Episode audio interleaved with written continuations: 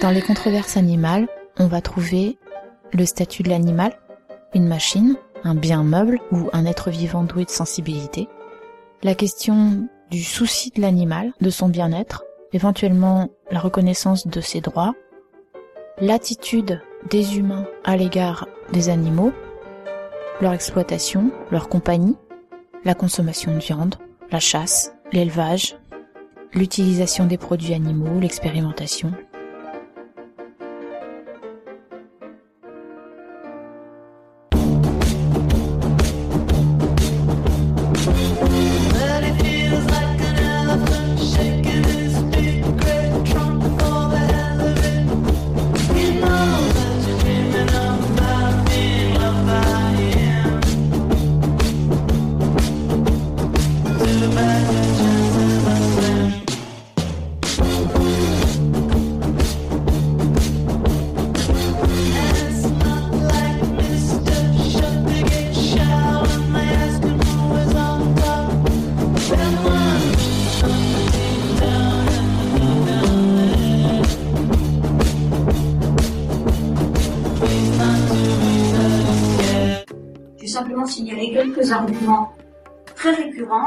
Lorsqu'on évoque la leçon des animaux.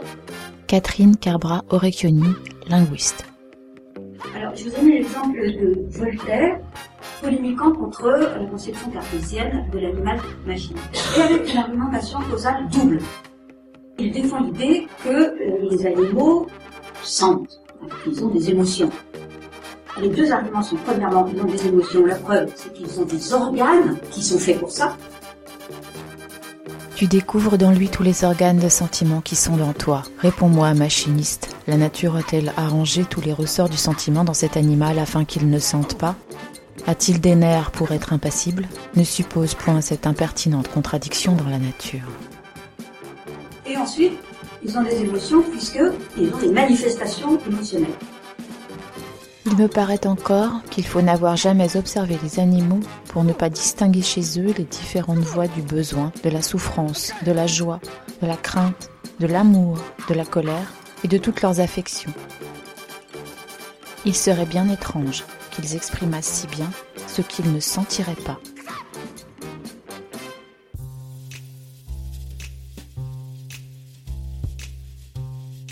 Argument de la bonne et de la mauvaise compagnie la bonne compagnie, c'est une sorte d'argument d'autorité, on va énumérer tous les gens qui sont dans votre camp, et comme c'est des gens très bien, ça va un petit peu donner du poids à votre positionnement.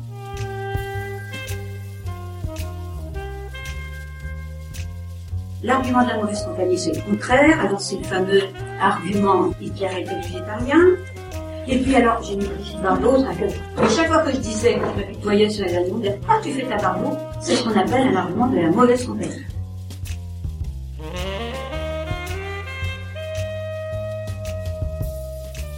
Et puis la. Alors là, la pente glissante, je mentionne tout de suite un corpus que je vous recommande d'aller regarder parce que c'est assez hallucinant. C'est les actes colloque L'homme et les animaux vers un conflit de civilisation qui s'est tenu en octobre 2016 au Palais du Luxembourg. Et c'est une espèce de cri de guerre, c'est une violence inouïe contre les antispécistes, les animalistes qui menacent notre belle civilisation occidentale. Le bien-être animal conduit trop facilement au droit de l'animal. Et si on cède sur un point, ils gagneront sur les suivants. C'est l'argument de la communiste. Puisque nous avons 50% de patrimoine commun avec la carotte et l'artichaut, la prochaine étape va être de ne pas faire souffrir les carottes et les artichauts. J'ai mentionné aussi l'argument comparatif homme-animal. Parce que là aussi, ça me frotte toujours quand je parle, quand je dis que animaux, la souffrance animale, tout de suite, automatiquement, tout le temps, ça sort tout de suite. Les hommes aussi, ils souffrent. Avec l'idée sous-jacente, c'est qu'on aurait un capital d'empathie limité, c'est bien que si on va le mettre sur les animaux, c'est pour ça donc on va priver les humains.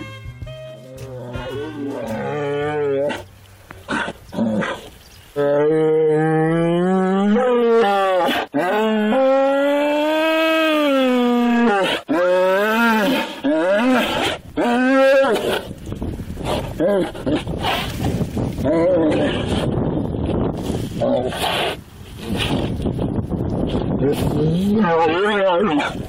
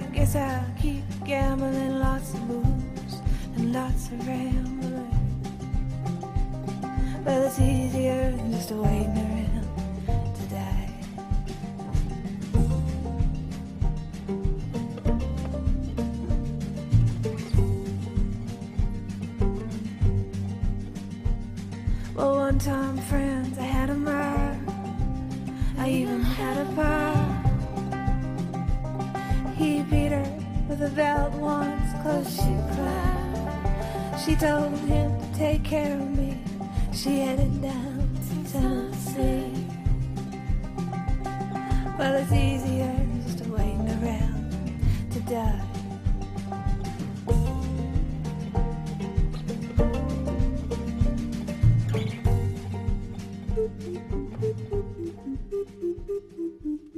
Troisième, le troisième plat qui était à commander, c'était une entrecôte de bœuf, et il était, il était marqué à 70 euros. Donc je me dis, waouh, il y a un problème là. Donc je demande au mec, je dis, excusez-moi, c'est normal l'entrecôte à 70 euros Le mec il me dit, ouais, c'est normal, c'est parce que c'est du bœuf de Kobe.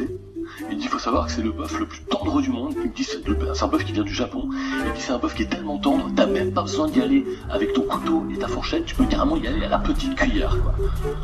Je dis mais comment ça se fait que c'est si cher? Le mec il me dit c'est normal, ça tient à l'élevage du, du bœuf. Faut savoir que c'est un bœuf qui se fait masser 8 à 10 heures par jour en écoutant de la musique classique, en buvant de la bière du matin au soir. Je mais attends, il avait une vie mieux que la mienne ce bœuf de Kober. ouais. Est-ce que ça devrait pas être à lui de me manger? Je pense quand même.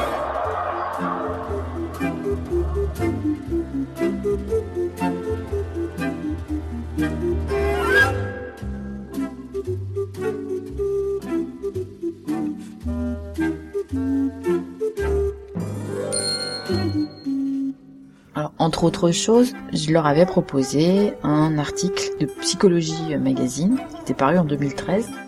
Donc c'était un, article euh, Isa- d'Isabelle Taube qui euh, devait s'intituler euh, Peut-on continuer à manger des, animaux? Enfin quelque chose comme ça.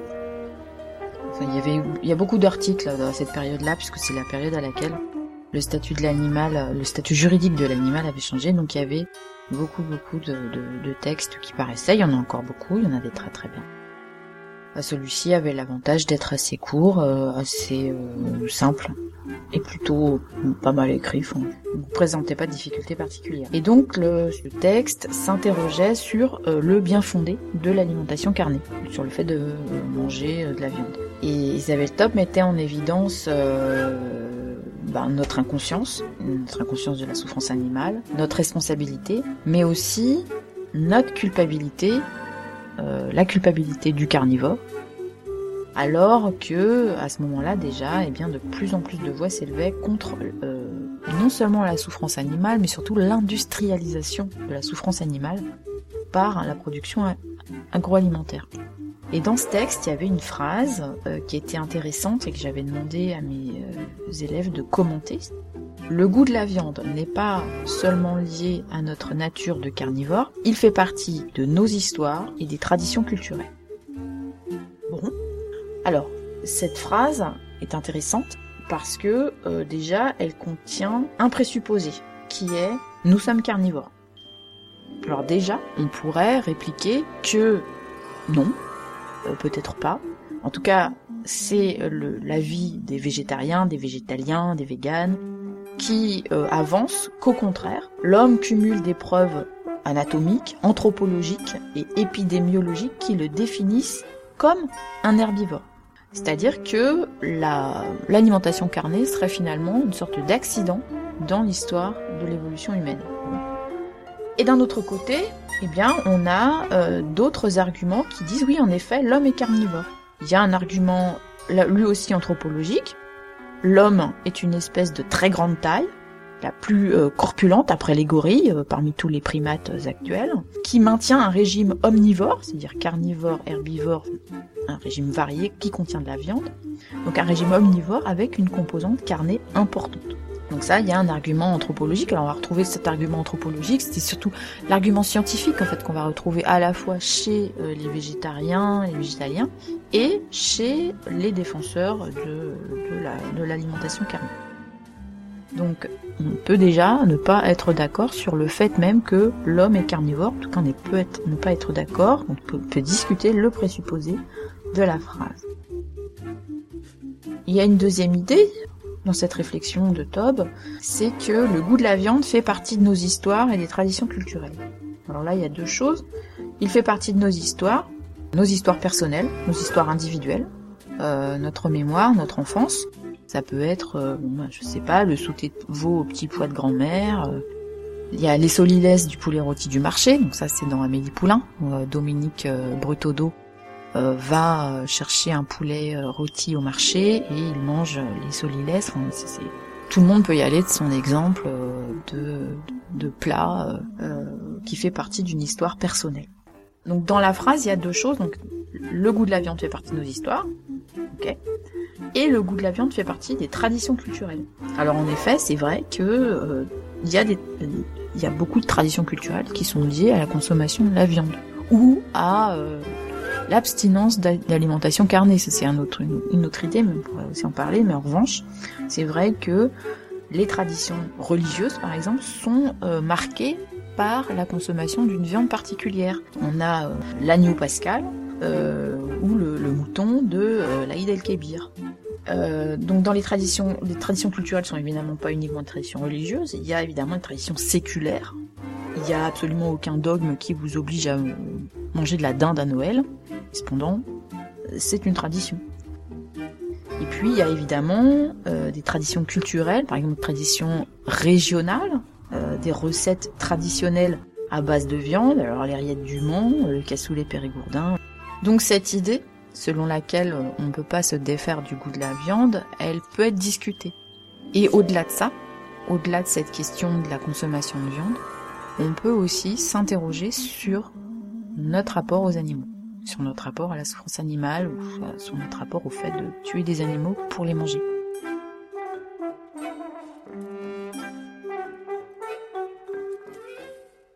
Dans les exercices d'argumentation, dans les, enfin, quand j'étais quand j'étais prof en culture générale, euh, en prépa, la question animale était vachement intéressante euh, parce que, euh, enfin, elle était surtout passionnante et ça euh, dans toute sa dimension, dans le sens, c'était passionnante parce que il était très intéressant de prendre des arguments, les contre-arguments, de saisir la nature même d'ailleurs de ces arguments et aussi passionnant parce que c'est des questions sur lesquelles on s'énerve.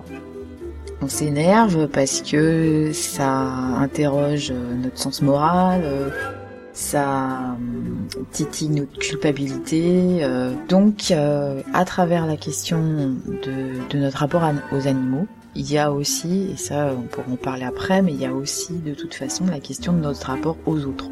Et comme je préparais principalement des personnes qui euh, se destinaient à devenir des soignants, enfin des soignants et des, travailleurs sociaux, la question du rapport à autrui, elle était prégnante pour eux.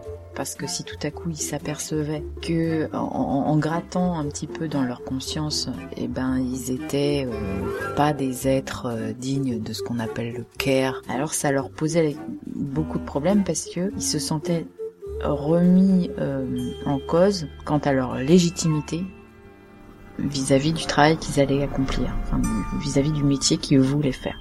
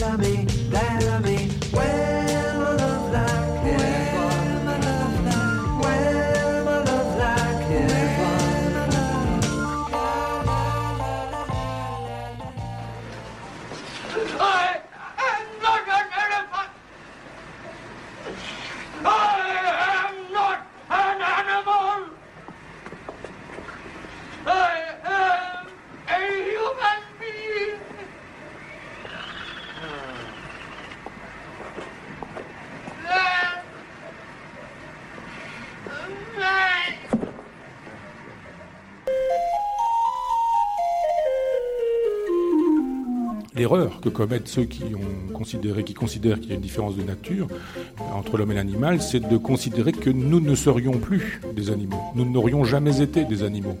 Nous serions quelque chose d'autre, une créature semblable à Dieu.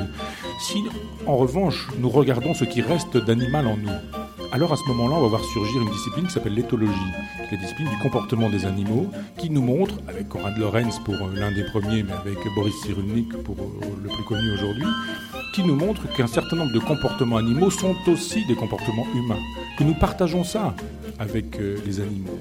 Donc, quand on est dans les termes de cette alternative, il faut qu'on choisisse. Soit on est des partisans de ceux qui croient qu'il y a une différence de nature, soit on est dans la logique de ceux qui pensent qu'il y a une différence de degré. Euh, la corrida, par exemple, euh, elle, suppose que la plupart du temps, on soit dans une logique euh, chrétienne. On pense qu'effectivement, les, animaux ne souffrent pas, qu'ils ne sont pas dans la douleur, que, toute la logique des, partisans de, la corrida, si vous voulez, des défenseurs de la corrida. Puis aussi ceux qui disent, mais non, les animaux, ça souffre, évidemment. Quand on vous dit, ça n'a pas conscience de la mort, ça n'a pas conscience de la mort, peut-être, encore que, on n'est pas très sûr de la conscience de la mort. Mais la souffrance, c'est même pas une conscience de la souffrance, c'est un vécu de la souffrance. Et on verra avec Bentham que lui pose la question de la souffrance des animaux. Et, que tous les gens qui sont des partisans de, l'abolition de la corrida ou ce genre de choses sont tous des gens qui se réclament de Bentham. ils ont raison d'une certaine manière, mais Bentham ajoute que on peut quand même tuer les animaux. C'est-à-dire que l'argument de Bentham, c'est la souffrance. Et il a raison. Il n'y a aucune raison de faire souffrir des animaux.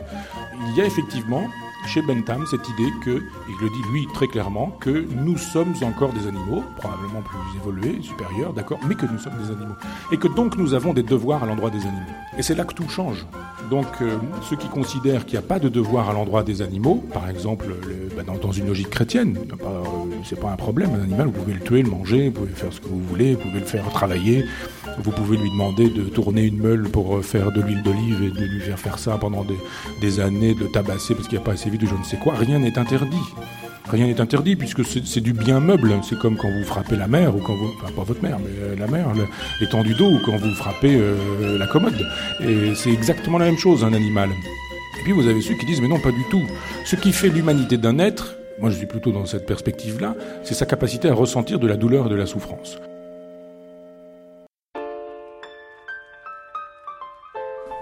on tuait des chatons, quoi. Mon père tuait des chatons, quoi.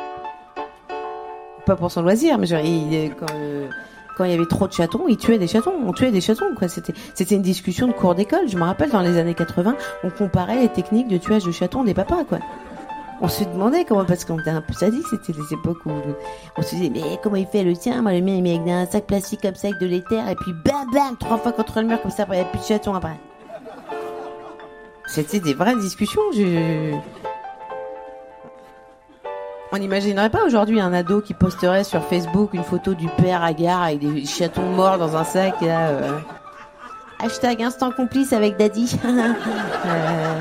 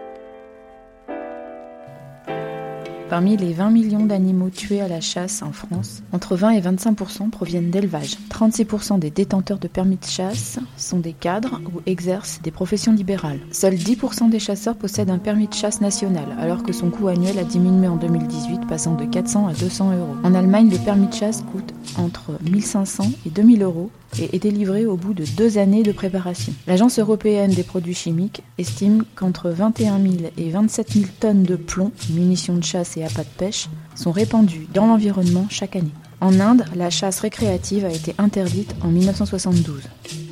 Un chasseur, ça vote quand même. Donc, faut pas se tirer une balle dans le pied. Faut pas se euh, réguler le pied. Pardon, excusez-moi.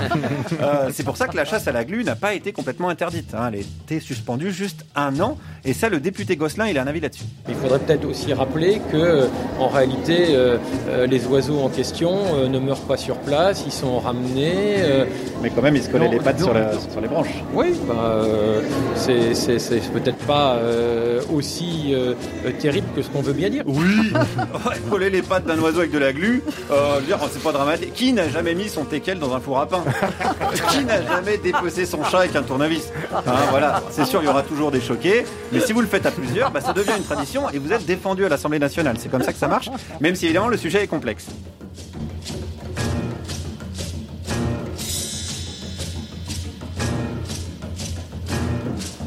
Ils m'ont tapé sur la tête, je ne me rappelle plus pourquoi, ni même si ça m'a fait mal, parce que j'en suis mort. Qu'est-ce que j'étais déjà? Travailleur, immigré, philosophe, résistant caché, dissident notoire, ou bien animal à fourrure. Je m'appelais comment déjà? José Abdel Argentino Arabica Yann Patochka Ou bien alors bébé phoque Ils m'ont tapé sur la tête. Je ne me rappelle plus pourquoi Ni même si ça m'a fait mal Parce que j'en suis mort M'a-t-on assommé pour mes idées Ou pour faire de moi un manteau Pour de l'argent ou la couleur de ma peau. J'ai un bout d'os dans la mémoire Quand leurs pieds chaussés m'ont cerné Étais-je allongé dans des draps Ou bien couché sur la banquise Ou est-ce que je sortais d'un café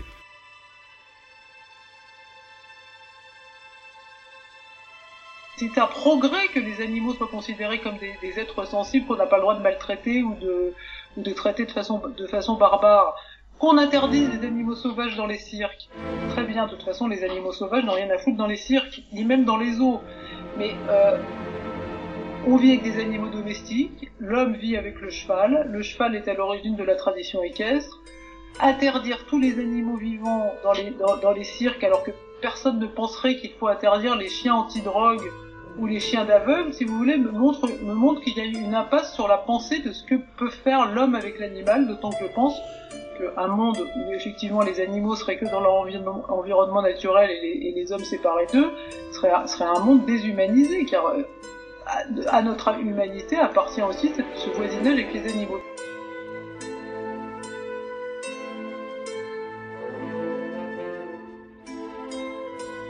Je compte obtenir 125 à 150 lapins par mois d'ici deux ans.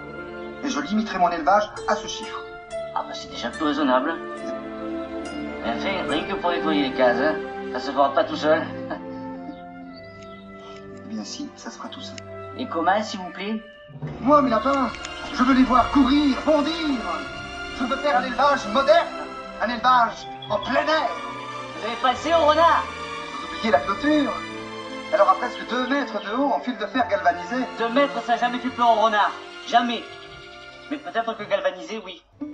La différence entre le fait que l'homme se considère comme un animal parmi les autres, cette perspective continuiste, ou le fait qu'il y ait une rupture ontologique entre l'homme et l'animal, elle va euh, transparaître, mais même dans n'importe quel débat, où euh, c'est très amusant de voir euh, la différence qu'il y a, la différence sémantique qu'il y a entre accorder des droits aux animaux ou reconnaître des droits aux animaux.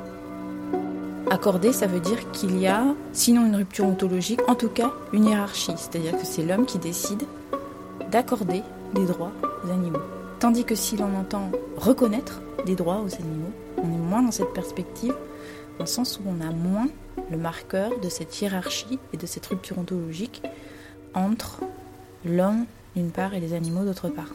Donc, il me semble en effet que la linguistique, la pragmatique et l'argumentation sont des disciplines déterminantes dans tout ce qui a trait à la condition animale. Mais bon, après, c'est, vous savez, c'est un peu quand on a un marteau, tout ressemble à un clou.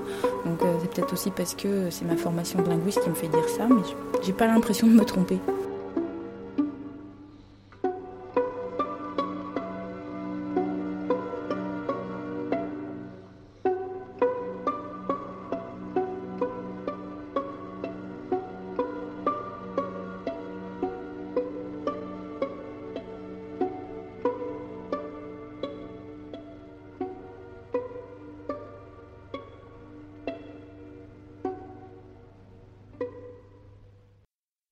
J'ai regardé un reportage euh, sur les animaux. Et les reportages sur les animaux, ça a bien changé.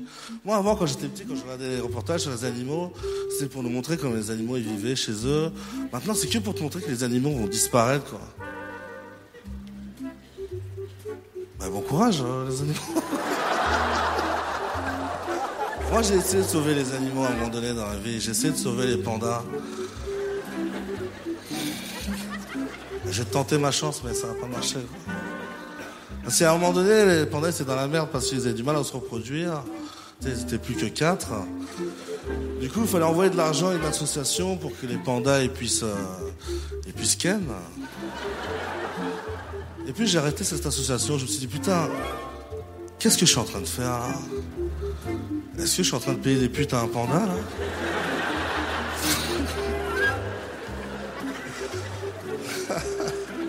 J'ai arrêté l'association. On aimerait sauver tous ces animaux, mais putain, on aime trop notre confort, quoi.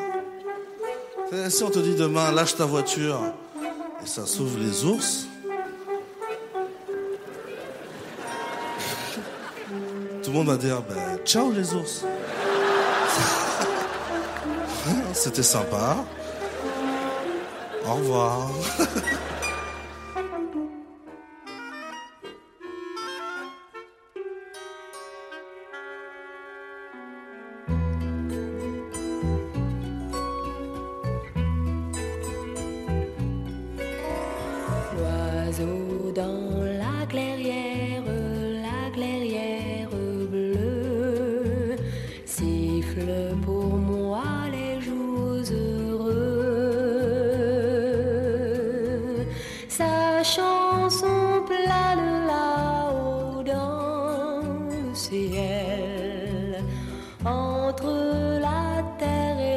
le